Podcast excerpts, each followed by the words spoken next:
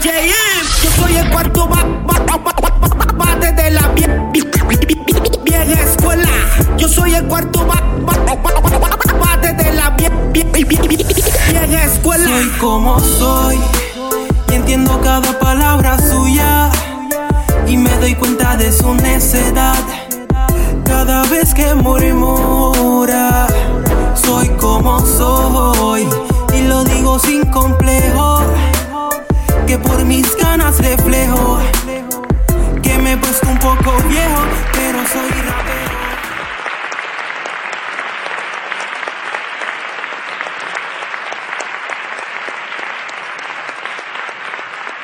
Saludos amigos, hablemos del rapero, B-Boys y actor estadounidense Vanilla Ice. Este famoso rapero nació en Dallas, Texas, el 31 de octubre de 1967. Según la historia, Vanilla Ice comenzó en la escena del hip hop en el año 1995 y superó las 20 millones de copias vendidas. Ice Ice Baby es el éxito de Vanilla Ice, incluido en el álbum To The Extreme y que lo mantuvo por 16 semanas en la lista de Billboard. Hoy continuamos con nuestro viaje por el mundo y regresamos a Colombia. De Medellín, Colombia. Con nosotros, Pac Dunga.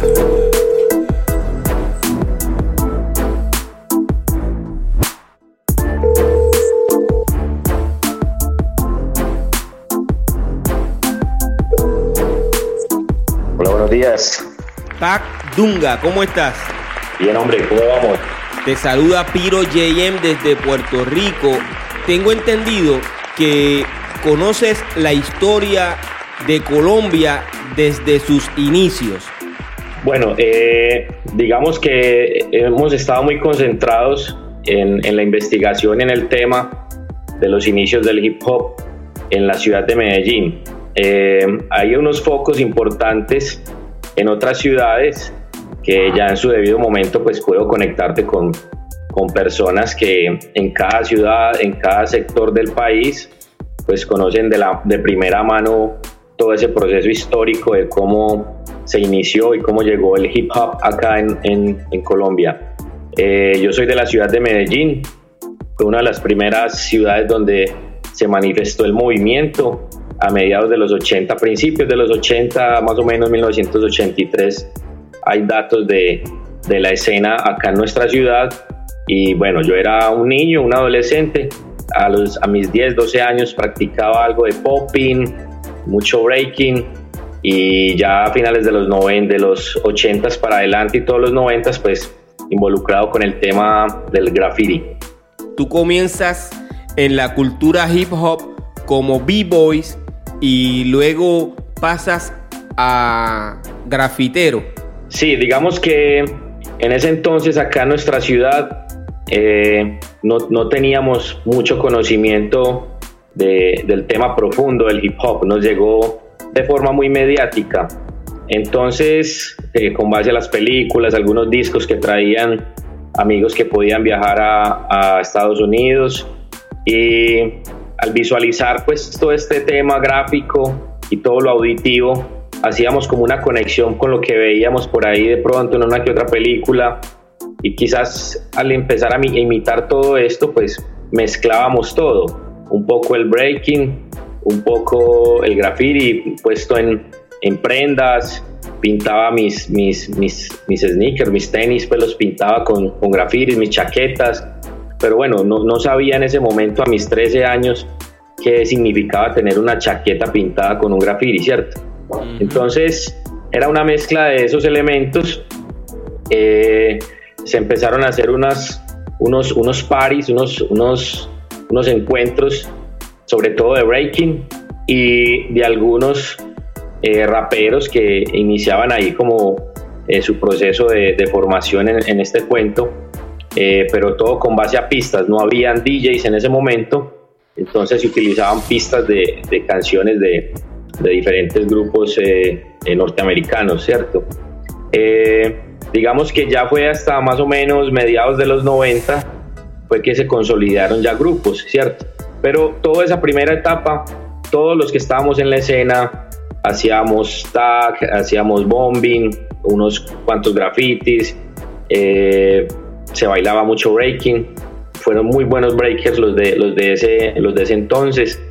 Aún todavía hay algunos de esos pioneros que eran un poquito mayor en edad que yo, eh, todavía vigentes por ahí en, la escena, eh, como artistas formadores, como conferencistas, todavía como coreógrafos. Eh, pero una gran camada de toda esa generación pues anda muy perdida en el tiempo. La, la camada más fuerte se consolidó en los años 90 y todavía hay pues grupos y artistas muy vigentes que, que llegaron al movimiento desde los años 90. Básicamente has incursionado en dos elementos, B-Boys y graffiti. ¿Cuál es el más que te apasiona de esos dos elementos? Mira, en, en esencia, todos los, los, que estamos en la escena hip hop, somos B-Boys, o sea, en una fiesta siempre estamos bailando. Pero profesionalmente me he dedicado al, al graffiti desde hace muchos años. Eh, soy profesor de artes en diferentes academias acá en la, en la ciudad de Medellín y eh, hago parte de una corporación artística cultural enfocada en promover, enseñar y realizar eventos con el tema del hip hop y allí hago un trabajo de coordinación desde el elemento eh, graffiti. ¿cierto? Entonces lidero muchos procesos acá en la ciudad, acompaño otros procesos con, otros, con otras entidades.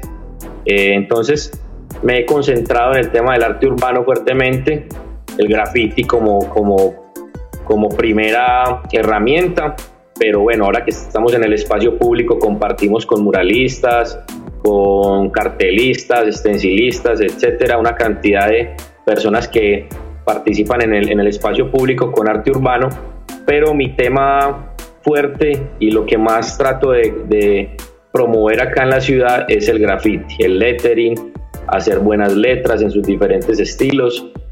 Y bueno, y desde la corporación pues acompañamos muchos procesos. Precisamente por estos días estamos en un evento que llamamos eh, Hip 4, ya esta es su, eh, su decimocuarta versión, en donde eh, hacemos batallas de breaking, incluso varias de las batallas permiten eh, que los finalistas o los ganadores pasen, tengan entrada directa a encuentros como el BC One, ¿cierto? Eh, también hacemos batallas de freestyle, también con, con entrada directa a, la batalla de gallos de Red Bull, a, finalistas o semifinalistas de las batallas de, de gallos de Red Bull hacemos encuentros de graffiti. Ahorita pues con el tema de la virtualidad, eh, pues todo el, evento se está realizando en plataforma, pero eh, siempre de esta corporación pues muy conectados con todo lo que es la transversalidad del hip hop en todos sus elementos. Siempre hay DJs acompañando todo, tenemos nuestro estudio de grabación y a partir de ahí pues lideramos un proceso grande, grande de ciudad con el tema de hip hop. Eh, tenemos ya nuestro sello de rap que se llama Medayor. Ahí graban muchos chicos ahora, eh, jóvenes que llegan a la escena del rap en nuestra ciudad y pues nuestro grupo que se llama Crew Peligrosos. Convertiste esos elementos de la cultura hip hop en un trabajo, en un medio de vida.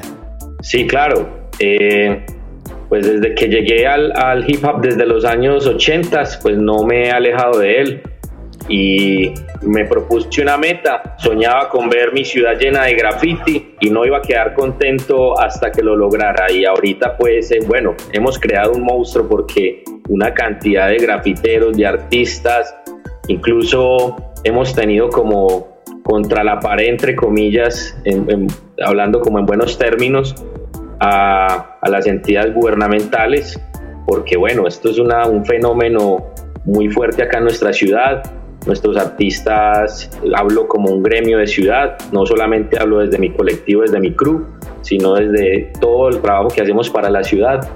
Eh, nuestros artistas viajan a eventos internacionales, aquí hacemos grandes eventos, precisamente estoy liderando un gran evento, haciendo el trabajo de curaduría en un gran evento de ciudad con el apoyo de, de, la, de la entidad pública. Entre ellos ahí en la escena incluso política hay ciertas discusiones porque bueno, hemos logrado que, que, nos apoyen con presupuesto para grandes eventos y buenos pagos para los artistas que toda la vida han estado como en la escena, entre comillas, ilegal, pintando en la calle. Evidentemente pues no necesitamos de un dinero para hacerlo, pero qué buena oportunidad de que un grafitero pueda tener un recurso, un pago por hacer sus intervenciones y hacerlas como él le guste. Y eso es ese es el logro más grande que hemos tenido en el último tiempo. Entonces, la entidad pública ha tenido que poner los ojos en el hip hop, se vienen haciendo muchos apoyos y demostrando que la calle no es un territorio peligroso, ni el espacio público es un territorio peligroso, sino que es un territorio para compartir el arte y más desde el hip hop, que cada vez a través de todas las corporaciones que hay en la ciudad nos venimos uniendo todas para hacer una gran comunidad de hip hop acá en, en nuestra ciudad. Se viene logrando, incluso hay un, hay un, un gremio que, que, hemos logrado consolidar que se llama Ciudad Hipa, en donde están vinculados diferentes colectivos y tratamos de generar recursos para que los artistas más importantes de la ciudad, independientemente de cuál cruz sean, puedan viajar, participar en otros lugares, ser protagonistas en la escena. Ahorita dos de nuestros bailarines van para China el próximo año a representar a Colombia en torneos de, de breaking en ese lugar, gracias al sello Ciudad Hipa, a la liga de breaking que se han ido formando, también a Ciudad Hipa Graffiti, a través de la cual hemos tenido aquí grandes artistas, incluso de Puerto Rico nos visita uno muy, muy, muy especial para nuestra ciudad que es de Amazing Ski, un gran amigo que, que siempre cada año está acá en nuestros encuentros. Y, bueno, también hemos tenido grafiteros eh, de Norteamérica, Europa, eh, a través de todos estos recursos. Entonces, como te digo, ha sido todo un, toda una escuela que hemos construido varias personas y varios colectivos, cada vez fortaleciendo más la escena y haciendo que nuestra vida en el hip hop no sea solamente para el disfrute, para el reglas, para parchar y vivir la vida, sino también como un escenario profesional. Oye, Pac, ¿se puede vivir del graffiti? Hombre, el, el graffiti eh, permite desarrollar en las personas unas habilidades gráficas muy tesas, ¿cierto? Eh, como fenómeno de resistencia, eh, pues el graffiti no necesita de un pago. Muchos de nosotros a menudo salimos a la calle a pintar nuestras piezas con nuestros propios recursos o, o también con el apoyo de compañeros de la cruz. Uno va recogiendo para sus tarros y lógicamente pues pinta ahí en la calle lo que, lo que te dé la gana de manera ilegal, eh, true ups, tagueamos. O sea, es una, un tema de resistencia que va más allá de, de, de, pagos y de contratos. Pero lo que he tratado de promover entre la comunidad es como esa habilidad que tienes para también hacer resistencia y permanecer en la calle y hacer graffiti, crear personajes, carácter. O sea, también puede ser una habilidad para, para generar recursos. Entonces, eh, ha sido un proceso muy, muy largo. Inicialmente, muchos de los artistas que pintaban en la calle o pintan en la calle, pues eh, le ha tocado, digamos, entre comillas, utilizar otras formas gráficas para generar recursos y luego con esos recursos pues salir a pintar en la calle. Entonces X grafitero eh, que hace sus letras, su tag en diferentes lugares, puede ser contratado por una empresa para pintar digamos un paisaje. Tiene la habilidad para hacerlo. Va, hace su trabajo, se gana sus, sus buenos dólares y luego sale y sigue pintando en la calle. Entonces es saber jugar con la herramienta. Es como cuando tú tienes un, un, un coche, un carro, ¿cierto? Eh, el carro te sirve para trasladarte de un lugar a otro, pero resulta que con ese carro también puedes hacer competencias, puedes transportar otras personas, puedes quitarle la capota y llenarlo de materiales, o puedes simplemente eh, bueno, hacer, hacer, decorarlo. O sea, tienes una herramienta y puedes hacer lo que quieras con ella. Y lo importante es saber diferenciar en qué momento eh, estás haciendo graffiti y en qué momento estás, estás aprovechando esas técnicas para generar unos recursos y un trabajo. En lo que estamos ahora actualmente es que el mismo graffiti, con su lenguaje de graffiti, sea contratado, sea comprado por personas. Entonces eh, estamos construyendo galerías donde se venden obras hechas con graffiti, no paisajes, no, no, no retratos, sino que el artista haga sus grafitis, desarrolle un lenguaje gráfico con base al graffiti, con base a las letras, con base al hip hop y que eso sea lo que, lo que le permita generar unos recursos. Y se está comprando la obra, muchos de estos muchachos ya han mejorado su calidad de vida, también con los contratos que se vienen haciendo en la ciudad. Mira, hay un fenómeno muy bacano que, que ha sucedido, eh, pues la entidad pública, la alcaldía de la ciudad, ha destinado unos recursos para hacer murales en diferentes lugares, ¿cierto? Y yo vengo acompañando ese proceso. Pero hay ciertos lugares donde ya venían habitando los artistas de graffiti, como una calle que llamamos la calle Barranquilla. Acá en la ciudad es una calle de varios kilómetros que desde hace más de 15 años viene siendo grafiteada por diferentes artistas, diferentes colectivos. Entonces la administración en su momento quería, digamos, borrar todo eso y que llegaran muralistas nuevos a hacer unas obras, digamos, como de gusto de las, de las, del gusto que eh, político, con paisajes, animales, fauna, vegetación, cosas muy del gusto de las personas, pero no con graffiti. Entonces logramos que esta entidad entendiera cuál es la importancia del graffiti la historia de esa calle para el hip hop. Y ahora lo que, lo que se ha hecho es que cada uno de los bombarderos, grafiteros que hay en ese sector, se logró contratar para que renovara su pieza con un graffiti mucho más elaborado, con mejores materiales, buenos tarros de pintura de buenas marcas y obtenga un buen pago con buenos recursos para trabajar, buenos andamios, plataformas, elevadores, para que esa calle, que es la calle del hip hop, la calle del graffiti, siga siendo esa calle con esa identidad, pero que tenga un buen pago para los artistas por hacer su obra, con libertad de expresión. Entonces es como una primera vez que en nuestra ciudad sucede esto. Y bueno, estamos muy contentos porque muchos bombarderos que nunca habían accedido a un contrato, a, una, a un pago por, por su trabajo, por, sus intervenciones en la calle, pues puede actuar libremente, pintar y, y dejar pues ahí su obra. Algunos al comienzo estaban un poco temerosos creían que del pago que, que, les ha hecho la misma, que les va a hacer la misma alcaldía de Medellín, se les iba a descontar las multas que tiene por, por pintar en la calle de manera ilegal. Entonces eran, no, no, yo no quiero pintar ahí. De pronto me van a cobrar todas las multas que tengo por, por, por pintar en espacios públicos y bueno, logramos que estuvieran tranquilos, eh, están recibiendo su pago, muy buen pago por, por pintar allí y hacer graffiti. ¿Hubo alguna entidad o algún movimiento que en el comienzo de la cultura hip hop en Colombia se opuso a que ustedes pudiesen estar en las calles expresando su arte en cualquiera de los elementos de la cultura hip hop? Bueno, en, sus inicios, tú sabes que, que, el hip hop pues tenía un estigma, sobre todo en el tema de los años 90, tenía un estigma de relacionar el, el movimiento con la violencia, con las drogas, con los narcos. Creo que fue una, una muy mala visión mediática que dejaron algunos artistas eh, norteamericanos y que eso se promovió por, por todo el mundo.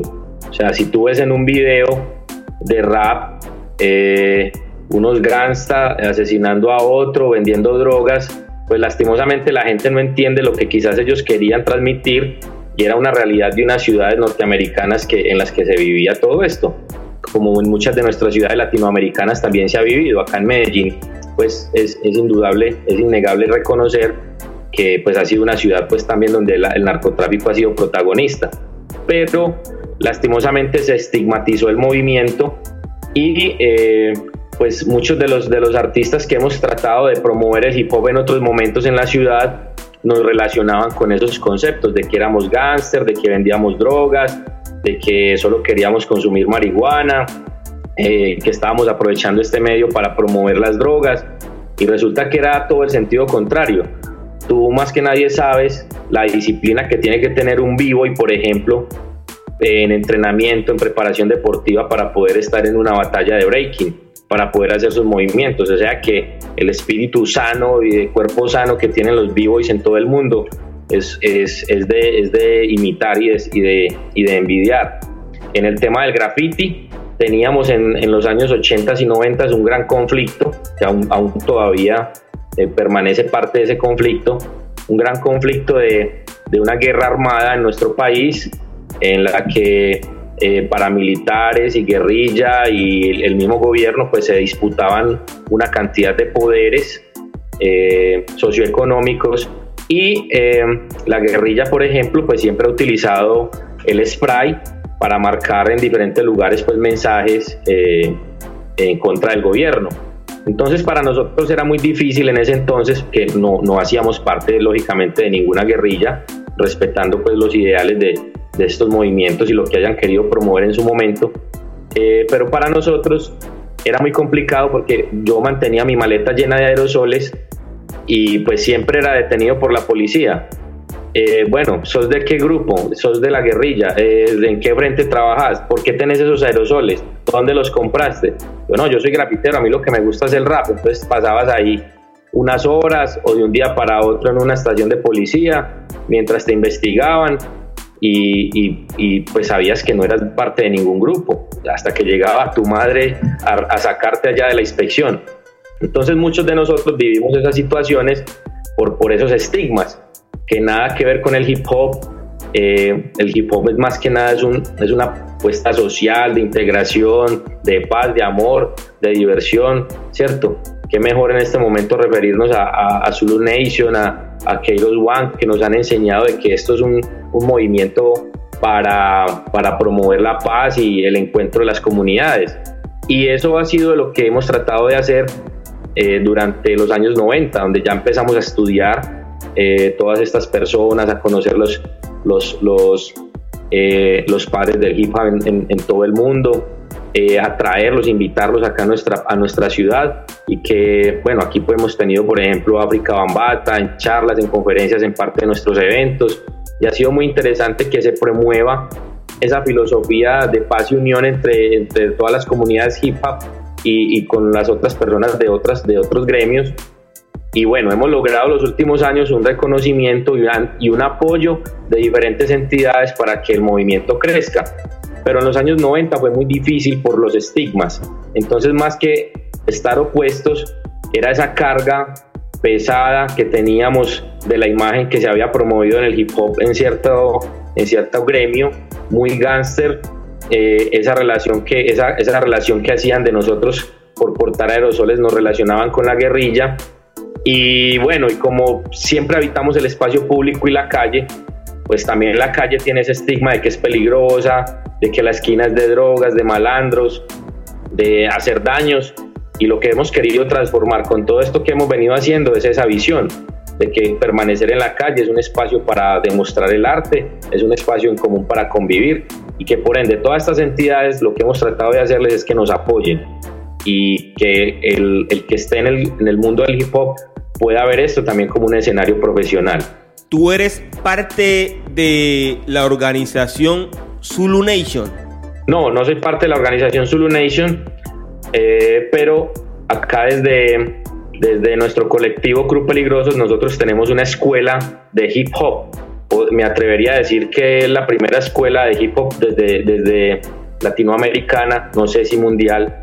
Desde 1999 iniciamos esta escuela y uno de los pilares fundamentales es poder conocer y traer a nuestra ciudad eh, fundadores del movimiento. Entonces hemos tenido África Bambata, hemos hemos estado con varios grafiteros que pintaron trenes, eh, hemos tenido eh, productores musicales, eh, bueno, con el ánimo de, promover el hip hop como un, como un espacio muy real, como un espacio de vida, como un espacio para, para hacer comunidad. Y bueno, la comunidad del hip hop en nuestra ciudad ha crecido bastante. Te digo que hemos pasado de, cientos a miles en unos cuantos años, eh, con diferentes escuelas ya de hip hop, de graffiti en, la ciudad, al menos acá en Medellín. Eh, no, viendo, no viendo la escuela como la escuela del saloncito donde se sientan a enseñarte el hip hop, cuando hablamos de escuela, es un proceso de formación también de estar en la calle, de pintar, de entrenar el breaking, de estudiar eh, eh, la filosofía del hip hop, de, compartir con otros colectivos. Entonces, no, no, soy parte, me he concentrado mucho en, en, nuestro grupo que se llama Club Peligrosos y lo que hemos hecho a través de nuestro grupo es promover el hip y por eso tenemos estos invitados. Y e invita, estudiamos, estudiamos todos los textos que describen diferentes artistas, también por acá ha estado Marta Cooper, eh, bueno, eh, se me pasa en este momento la cantidad de personas que hemos traído cada uno de los eventos en, de Ciudad Hip y de 4 y que nos ha ayudado como a entender, sobre todo a promover entre las nuevas generaciones eh, un hip hop que necesita de, mucho conocimiento, de, mucho, de mucha tolerancia y de mucho amor, de mucho amor por el mismo movimiento para que siga creciendo. ¿Cómo llega la cultura hip hop a Colombia? Bueno, em, hay, varias, hay varios tips importantes. Por ejemplo, por allá a finales de los 70 se pasaba acá en, Colombia un documental de un viajero colombiano, un periodista colombiano que viajaba por todo el mundo. Por ahí hay como unos vestigios de un programa que él hizo en New York, eh, aproximadamente como en el 79, en el 80, donde él iba con su cámara recorriendo algunos barrios y se mostraba, se veían, por ahí vi después de años, vi ese, parte de ese documental donde se veía a, unas personas afroamericanos bailando, bailando en una esquina, algo de prep, algo de, algo de, popping. Entonces, bueno, fue como que algunos al ver ese documental empezaron a indagar y por allá a principios de los 80 pues ya habían algunos imitando eh, pasos robóticos. Luego llegó en, las, en, los, en el 83, 84 las películas Breaking, que se pasaron acá en la ciudad, pero ya había un, puñado de bailarines ya ejecutando. ¿Por qué? Desde los años 70 y los 80 una gran población de Colombia y de Medellín que empezó a viajar y a moverse entre Estados Unidos y Colombia pues por diversas razones, ¿cierto? Muchos de esos viajeros se traían un disco, se traían una chaqueta pintada, se traían un cassette, que era lo que más se promovía en New York, cassettes. Y pues bueno, eso empezó a sonarse por aquí, eh, empezaron a formarse algunas crew imitando pues como, como e, ese concepto entre comillas pandillero desde de los inicios del, del, del hip hop que pues así nos llegaba, como si fuera un, un tema muy de pandillas, pero en realidad no, no era tan así. Entonces, por allá en 1983-84 se pintaron los primeros grafitis, eh, se formaron las primeras crews, los nombres eran más o menos como Medellín City Breakers, la Union Bag, eh, la Boston Posse, todo como imitando mucho el lenguaje norteamericano. Ahorita nuestras cruz pues tienen nombres latinos, incluso eh, con nombres étnicos, ¿cierto? Pero en ese momento era pues como de cierta manera una imitación. Vos sabes que uno como adolescente lo que quiere es como identificarse con algo. Había un gran fenómeno punkero y rockero acá en nuestra ciudad. Eso sí ha sido una, una, un tema también cultural muy interesante, el fenómeno del rock y el punk acá en Medellín. Y paralelo empezó a surgir este otro gremio, este otra, esta otra comunidad del hip hop en los años 80. Eh, Entonces hay vestigios del, primer graffiti pintado por allá en 1983 por un gran amigo, eh, aún todavía muy cercano al movimiento. Él no hace graffiti, pero fue uno de los que pintó ese primer graffiti. A él le llaman Fast. Algún día me gustaría que conversaras con él porque tiene unas historias maravillosas del hip hop, él fue uno de los promotores del hip hop en ese momento, fue el primero que hizo los, los eventos iniciales de, de breaking, las primeras batallas, los primeros party peoples que llamábamos en ese entonces, donde se formaban unos, unos ciphers de, de breaking muy chéveres, pues todos llegábamos allá con nuestras pintas, nuestras women, nuestras tres líneas en la, en la ropa, eh, pañoletas amarradas en la frente, en las rodillas, o sea, era un escenario breaking muy, muy bacán.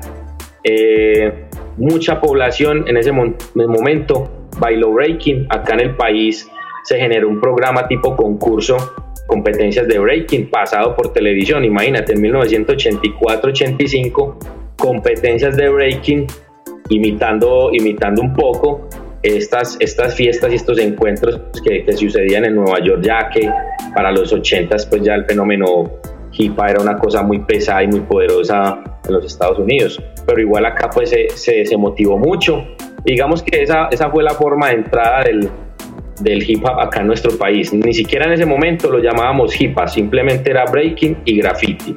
Breaking, graffiti y rap. Fue como años después de que encontramos que, que el movimiento tenía un nombre poderoso que se llamaba hip hop, ¿cierto? Cuando encontramos la palabra hip hop por ahí en algún texto, la relacionábamos simplemente con, con, la, con los, con los beats, con las, los fondos los coros de algunas canciones, pero no que era el nombre poderoso que tenía todo el movimiento. Entonces mira que fue todo un proceso de aprendizaje, éramos todos unos novatos y bueno, pues ahora todo ha cambiado bastante y, somos muy comprometidos con el movimiento, pero de esa manera como muy mediática, muy como de moda, eh, con la vestimenta, o sea, vestirse como un vivo y en los ochentas era una cosa fenomenal, donde vos llegabas con tu, con tu women, con tus, con tus, eh, con tus buenos tenis, eh, tres líneas, era una cosa poderosa, todo el mundo te miraba con, con tu cadena gigante en el cuello y este man, ¿qué le pasó? Que, no, es que soy, soy rapero, soy bailarín de breaking. ¿Cómo? ¿Y eso qué es? Y empezaban las demostraciones. Yo tuve mi primer grupo, más o menos en mi primera crew que yo lideré en 1989-90 en el colegio donde estudiaba. Allí nadie bailaba breaking. Yo llegué nuevo a ese colegio, empecé a hacer mis movimientos y a la vuelta de un año tenía 20, 30 chicos bailando breaking en los, los breaks desde el del descanso, a la hora de la salida, para que nos quedábamos dos, tres horas. Y bueno, y así eso empezó a formarse como un tejido en toda la ciudad hasta lo grande que tenemos el día de hoy. ¿Conoces al primer rapero que surgió en la década de los años 80 en Colombia? Bueno, eh, de pronto no conozco mucho la historia de las otras ciudades, pero sí sé que este personaje que te hablé, que le, llaman Fast, eh, hizo una grabación de un disco por allá como en el 85, 86, incluso lo, lo prensó, pudo prensar ese disco y fue la primera grabación de rap, ¿cierto? Eh, la, la, que tengo en mis conocimientos. He tratado de indagar en otros lugares parece que habían unas grabaciones, pero no eran de la calidad a la que llegó, a la que llegó Fast, que hasta pudo ser prensado por una, por una empresa discográfica acá en la ciudad. Y compartió ese disco, lo logró vender y estuvo por ahí en discotiendas. Eh, pero mm, ya, ya más o menos finalizando los 90 y empezando los, eh, perdón, finalizando los 80 y, finaliza, y comenzando los 90 habían varios, varios raperos que, así sea en, forma de cassette, hicieron muy buenas producciones. Eh, recuerdo algo de, de, MC Walker con otro, otro tío que le llamaban Spat, eh, un grupo también muy fuerte que se llamó Sociedad Corrupta. Fueron los primeros grupos que ya hacían conciertos, que que lo seguía, tenían seguidores acá en la ciudad, en los eventos hacían sus presentaciones. Para mediados de los 90, es decir 84, 94, 95, se formó un colectivo que se llamaba la Alianza Hip Hop, ¿cierto? Ahí habían unos grandes raperos que lideraron también muchos eventos en, en nuestra ciudad, incluso en 1996 eh, realizaron el primer congreso de hip hop nacional y ya allí sí llegaron raperos de otras ciudades, pero estamos hablando ya de, los, de mediados de los 90. Eh, Gotas de rap y eh, bueno, había también un grupo muy, eh, muy importante en ese momento de Bogotá, muy conocido, todavía por ahí se encuentran para hacer algunos shows que se llama La, Etnia. La Etnia. La Etnia tiene muy buena historia del rap en Bogotá. Creo que es un buen referente para, para consultar ahí la historia del rap en esos, en esos inicios. Y bueno, ahorita de parte de la alianza era eh, el Mocho de Barrio, un rapero muy conocido acá en la ciudad que ahora tiene, es parte de, un gran grupo que se llama Laberinto. Laberinto hace muy buen rap acá de Medellín y desde los años 90 eh, vienen haciendo producción, incluso desde los 80 ya él venía inquietado por el rap, aunque fue mucho tiempo vivo y también bailamos mucho juntos en muchos lugares, pero eh, luego se dedicó al rap. Creo que esas son como referencias muy, muy, las que recuerdo así como más contundentes de ese entonces. Este, este grupo Sociedad Corrupta fue uno de los pioneros en el rap ya como, como seguidores y este que te mencioné Fast, que fue como el primero que tengo conocimiento que prensó un, un disco con un sencillo eh, grabado por allá en el 85, 86 más o menos. ¿Tú recuerdas el título de esas canciones que logró lanzar al mercado el rapero Fast? Él está dedicado al movimiento, pues más desde, desde la escena breaking, pero eh, puedo consultarte ese dato o en algún momento contactarte con él, porque todos esos inicios del, del, del HIPA en, en, nuestra ciudad, él fue uno de los grandes promotores casi que impulsor del movimiento. Entonces, en esos dos, años, dos, tres añitos entre el 83, 84, 85, él fue un protagonista. Creo que merece un, un encuentro con él para que te, te, te, indique todos estos detalles que son de esos inicios, pues lo más primario que podemos encontrar en el hip hop en nuestra ciudad. Eh, yo he estado vigente pues todos estos años, pero como en ese entonces era tan chico, como te digo, tenía 12, 13 años, hay muchas cosas que no recuerdo. Eh, digamos que lo, más fuerte lo viví desde los años 90 hacia adelante. Pero sí, sí tengo datos de, que esas personas fueron como las primeras que, estuvieron en la escena. Sí, me gustaría conversar con ese primer rapero que logró lanzar al mercado su primera producción discográfica de rap en español, ¿cierto? Sí, sí, en español, claro. Por él, él habla inglés y parte de las canciones mete parafraseos pues en inglés, recuerdo pues algo de eso, pero el, nombre de la canción no lo conozco, pero sí, sí, sí tenía eh, las grabaciones que él hacía, eh, letras en español. Que tú recuerdes, ¿cuál fue la primera canción que sonó en la radio en Colombia? Oh, difícil, difícil, porque pues de, rap en español, es, que... Eh, no, no había, no había emisoras donde, donde pusieran rap en ese momento. Solo fue hasta los 90 por ahí una emisora de, música pop norteamericana que por allá media, mediados de los 90 o por ahí en los 93, 94 eh, hacía una o dos horitas de hip hop cada semana. Bueno, y por ese entonces pues sonaba era música norteamericana, o sea, se escuchaba Fully Enemy, pues escuchábamos, eh, bueno, todos los, los, raperos fuertes de ese entonces, la música de Notorious, de, de Tupac, bueno, todo lo que más comercial era lo que se pasaba en ese programa, pero de rap en español no, no, no, no había, no existía, porque de todas maneras no alcanzaba la calidad, lógicamente, o sea, eran unos muchachos ahí intentando ser raperos, sin saber hacerlo ni cómo, porque nadie les enseñó. Entonces tenía muchas debilidades esa música eh, en, la, parte métrica, en la parte rítmica, era más como una imitación del parafraseo y el rapeo norteamericano. Pero pues para mí es lo más valioso, de que aún sin conocer de primera mano ni quién les enseñara, ni, ni quién les, los acompañara en un estudio de grabación, pues se hicieron muchas cosas en ese momento, pero esa, esa música no sonó en las emisoras.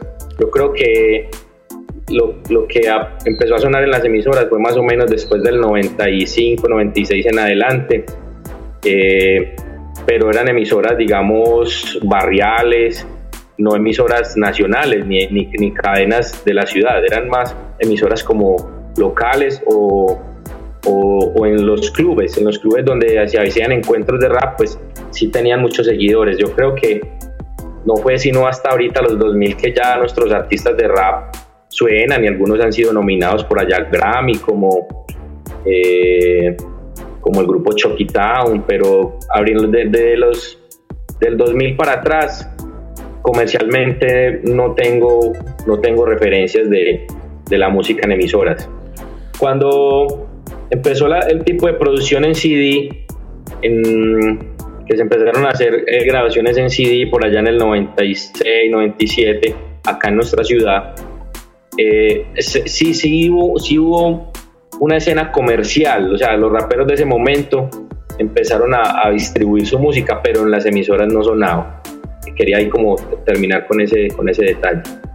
Este grupo, la Alianza, la Alianza Hip Hop, se desprendieron de ahí varios grupos, eh, eh, grabaron mucho y prensaron muchos, muchos CDs en ese entonces, pero digamos que eso circulaba de manera muy underground, no, no de manera comercial ni en disqueras, solamente eh, circulaba entre, los mismos raperos que nos vendíamos y se comercializaban esos, esos productos. Por ahí hubo algo así muy comercial, pero es que yo no, yo no incluiría eso y con el respeto de esos grupos, no incluiría eso en el fenómeno rap, porque muchos de los raperos que se acercaron a disqueras por allá en ese tiempo, también a mediados de los 90 y finales de los, de los 90, hicieron un rap muy fusionado como tipo Proyecto 1, como mezclado muy con merengue y fueron raperos formados en la escuela del rap, del breaking, del hip hop, pero digamos que por ese afán de estar en lo comercial,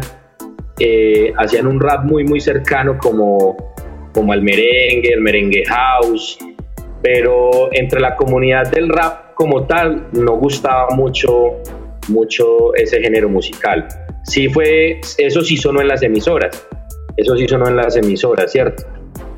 Muchos de ellos grabaron rap, más callejero, pero luego se, se mutaron a este, a este tipo de, de, música más, más, digamos, más para la fiesta, música más decembrina. Por ahí, por ese tiempo sonaba mucho todo este fenómeno de Proyecto 1, entonces era como muy similar. Pero yo con el respeto pues que ellos se merecen, no, no, no incluiría eso eh, como, como rap. De esa misma forma en que no incluyes esos trabajos que hicieron como rap, ¿tú crees que el reggaetón no es parte de la cultura hip hop? Es que el reggaetón por sí solo ya tiene su propia cultura, su propio movimiento, su propia filosofía de calle. Sí tiene un, tiene un lenguaje y, y hay una, una, línea del reggaetón que es muy cercana al, rap, ¿cierto? Eh, por, el, por el tipo de, letras que se componen.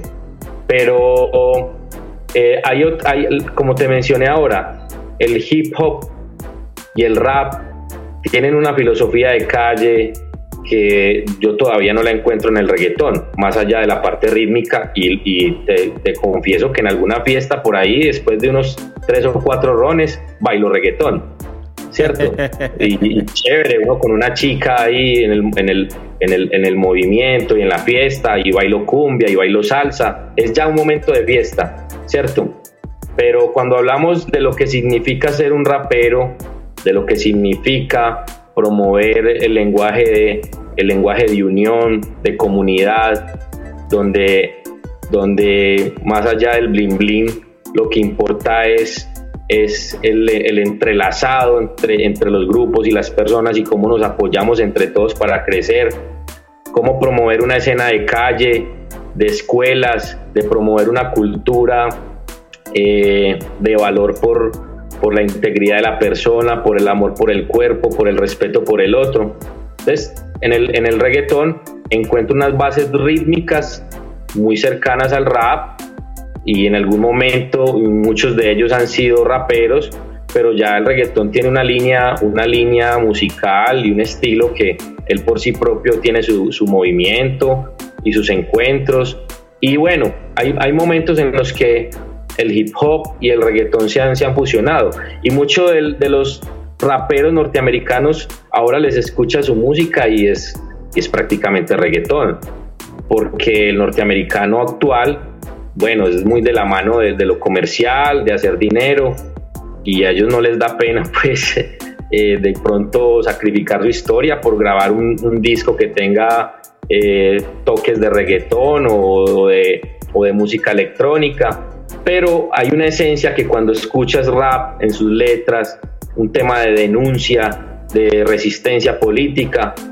Ahí es donde más encuentro la relación de, de, cualquier género musical con el rap. Incluso en este momento podríamos encontrar más, más cosas en común entre el rock, entre el punk y el hip hop que entre el hip hop y el reggaetón, más allá de la base rítmica.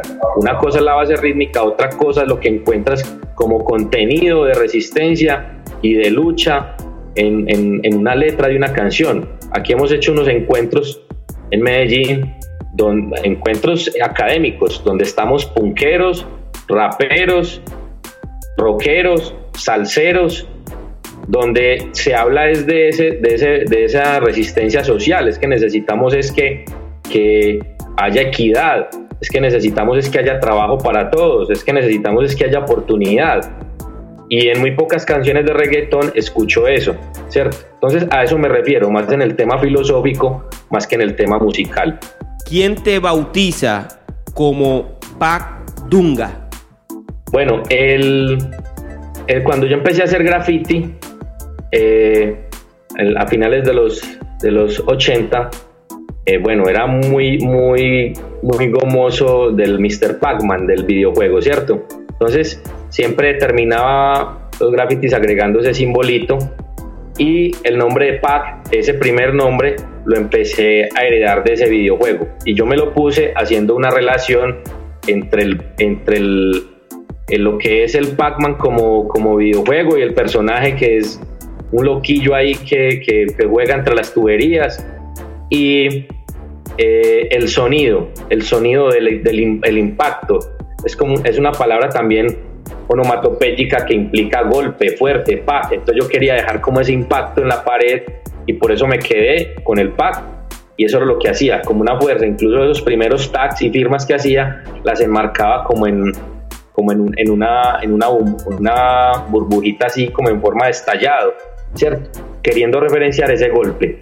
En los años 90 pues, pasé un tiempo por la Academia de Artes y uno de mis procesos de investigación eh, para producir mis obras eh, fue todo el tema afrodescendiente, ¿cierto? Entonces en mis obras y en mis grafitis por allá en los 90 pues estaba todo este lenguaje de la historia de la salsa, de la historia de la historia negra latinoamericana, de nuestra historia afrodescendiente. Yo soy eh, de, piel, de piel oscura. Entonces yo venía muy preocupado por ese tema afrodescendiente.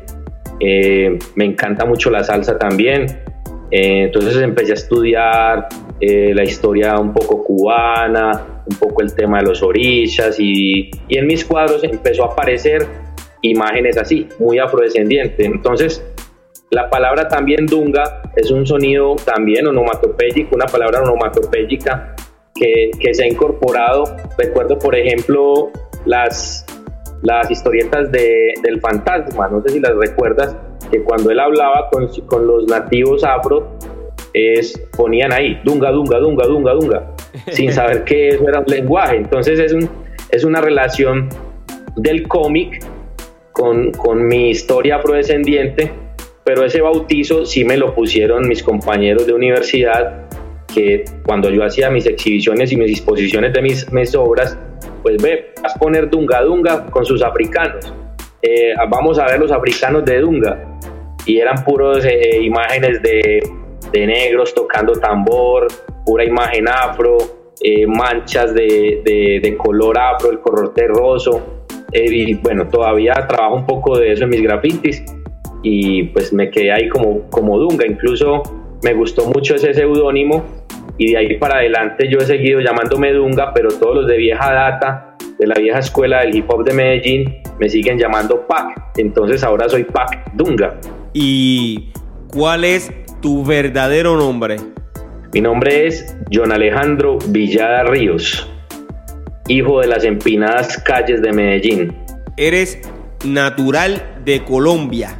Soy natural de Colombia, eh, pero tengo una herencia afrodescendiente. Mi padre es de piel oscura, mis abuelos de piel oscura.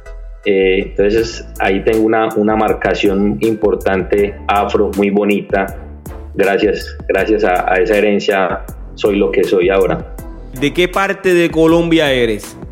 Yo soy de la ciudad de Medellín.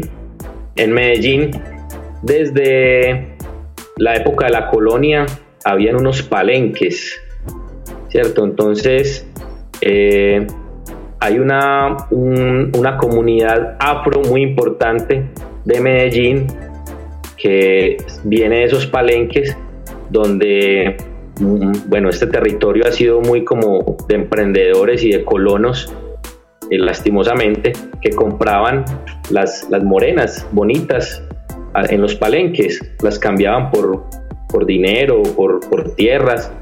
Entonces aquí en nuestra ciudad, eh, porque normalmente pues la, la, la tradición afro está muy marcada en los territorios costeros, ¿cierto? Los asentamientos afro en la mayoría, en la mayoría de Colombia es en la costa, en la costa pacífica, en la costa atlántica. Eh, San Andrés, bueno, Panamá, la costa Cartagena, Santa Marta, las ciudades costeras.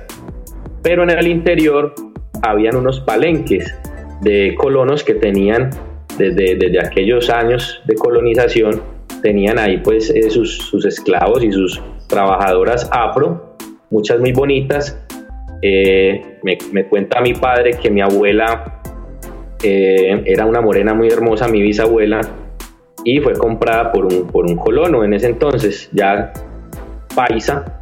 Cuando hablamos paisa es como el interior de Colombia, entonces nuestro acento de afro del interior no, no tiene ese un poco, ajá, costeño que está entre muchos puertorriqueños, cubanos, la costa colombiana, sino que es un acento más, más marcado del interior del país. Pero hay una gran cultura afrodescendiente muy bonita acá en el interior del país también. Si los seguidores de este podcast quieren conocer más sobre tu trabajo y la organización que hoy lideras, Crew Peligroso, ¿dónde pueden accesar?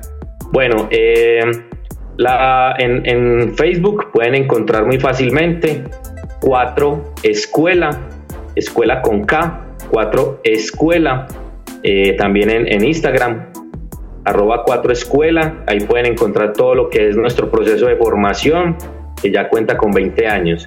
Tenemos una página, dos páginas web, una que se llama www.cruzpeligrosos.com, ahí pueden conocer todo lo que es nuestro proceso eh, desde los diferentes elementos, ya como grupo, y tenemos una página de escuela que es una plataforma virtual que desarrollamos este año para toda la interacción pedagógica eh, eh, con nuestros diferentes estudiantes. Se llama eh, www.4escuela.org. y mis redes sociales en Facebook me encuentran como Alejandro Villada Pac Dunga y en Instagram me buscan como Pac Dunga, PAC como el Pac-Man PAC Dunga. Ahí pues por ahí podemos interactuar, compartir, conocer más del proceso. Ahí pueden ver algo de mis grafitis y, y en las otras páginas pues pueden encontrar todo lo que ya trabajamos acá en la ciudad. También pueden visitar las redes sociales de, de los eventos que realizamos. En este momento estamos en el HIP 4. Pueden buscarlo ahí en Instagram y en Facebook también. HIP 4 de Medellín y también el evento Ciudad Hipa con doble P, Ciudad Hipa. También eh, con el arroba pueden encontrar ahí mucho de lo que hacemos acá en nuestra ciudad. Yo te agradezco de todo corazón que hayas aceptado la invitación y te deseo mucho éxito en tus nuevos proyectos y muchas bendiciones para ti y tu familia. Súper bien, muchas gracias por la invitación. Eh, espero pues poder estar en algún encuentro nuevo con ustedes, eh, que conozcan nuestra ciudad. Medellín es una ciudad hipa, todos invitados a este, a este territorio, eh, muy bonito, una ciudad fresca, una ciudad llena de graffiti, una ciudad llena de hip hop con muchos eventos.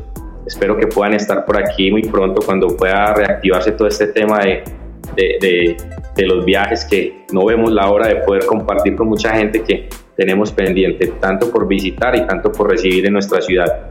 Muchas gracias a ti por esta entrevista. Espero vernos pronto. Éxito. Muchas gracias. Un abrazo, hermano. Cuídate mucho. Pac Dunga es el líder del colectivo Crew Peligrosos. La misión de este proyecto es fortalecer los elementos de la cultura hip hop en Colombia. Pac Dunga. Gracias por tu participación en esta temporada. La historia del rap. Visita pirojm.com y comparte los estrenos del hip hop en español. Yo soy Piro JM y esto es otro episodio más de Piro a lo natural. Oye, bomboncitos de menta para que se entretengan.